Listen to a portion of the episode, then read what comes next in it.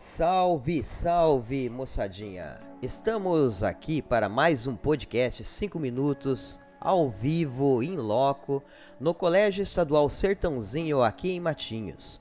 Hoje vamos conversar sobre a cultura da paz com as alunas gêmeas Clara e Vitória Correia, do nono B, do período da manhã, e novamente com os alunos Guilherme e Pedro Rodrigo, do oitavo D. Além deles, também estamos por aqui com a presença da Bárbara Borges, do nono B, que está contribuindo na redação e roteiro desse podcast. Primeiro, vamos ouvir a aluna Vitória Correia, do nono B, sobre a sua opinião de como contribuir para a redução da violência. Bom, eu acho que deveria existir projetos nas escolas, como palestras com os professores especialistas ou psicólogos para conscientizar os alunos e ensinar as consequências da agressão na nossa sociedade.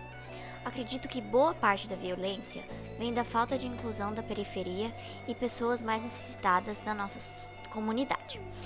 Então, devemos fazer projetos de inclusão para que essas pessoas não tenham que fugir para o crime. A educação hoje em dia é muito intolerante. Nossa sociedade hoje vive isso. Organizações governamentais com influência em nossa comunidade expressa isso, a agressão e a intolerância. Agora, primeiramente obrigado pela participação, Vitória. Agora ouviremos a sua irmã, né, a Clara, também do nono B, que vai falar para nós sobre é, como construir essa cultura da paz. Acredito que a base de tudo é a tolerância, o respeito e a educação por ambas as partes que ensinam, tanto professores, familiares e influenciadores na nossa sociedade. Nosso mundo vive em uma onda de violência desde os tempos passados, como quando o Brasil foi invadido pelos colonizadores ou quando a monarquia foi instalada e também o parlamentarismo.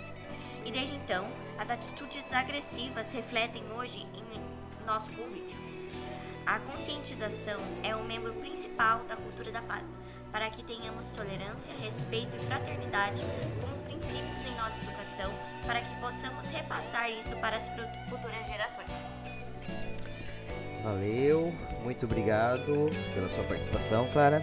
Lembrando que essas respostas são frutos de discussões e debates em sala de aula e que hoje tivemos também a contribuição da Bárbara Borges, que registrou e contribuiu na redação destas questões.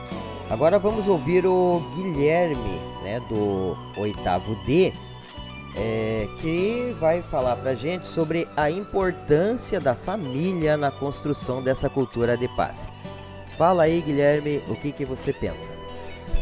Eu penso que a família ela ajuda muito na questão de, da paz, por conta que se você acaba tendo uma família bem estruturada, você tem um exemplo de respeito.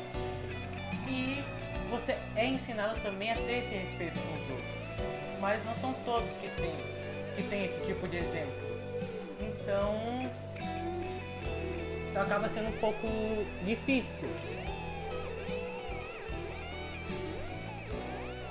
Acaba sendo né, um pouco difícil a questão da propagação da paz. Por isso que tem que ter a questão de projetos de escola, ajudar essas pessoas que acabam não tendo esse exemplo.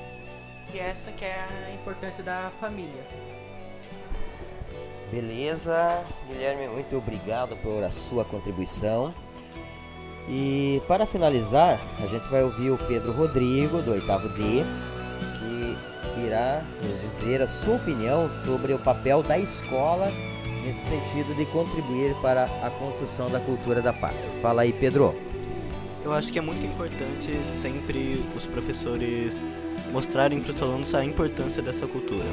Como a gente sabe na escola, ah, de vez em quando tem brigas entre alunos e por isso devem ser, devem ser criadas regras contra isso e essas regras devem ser seguidas.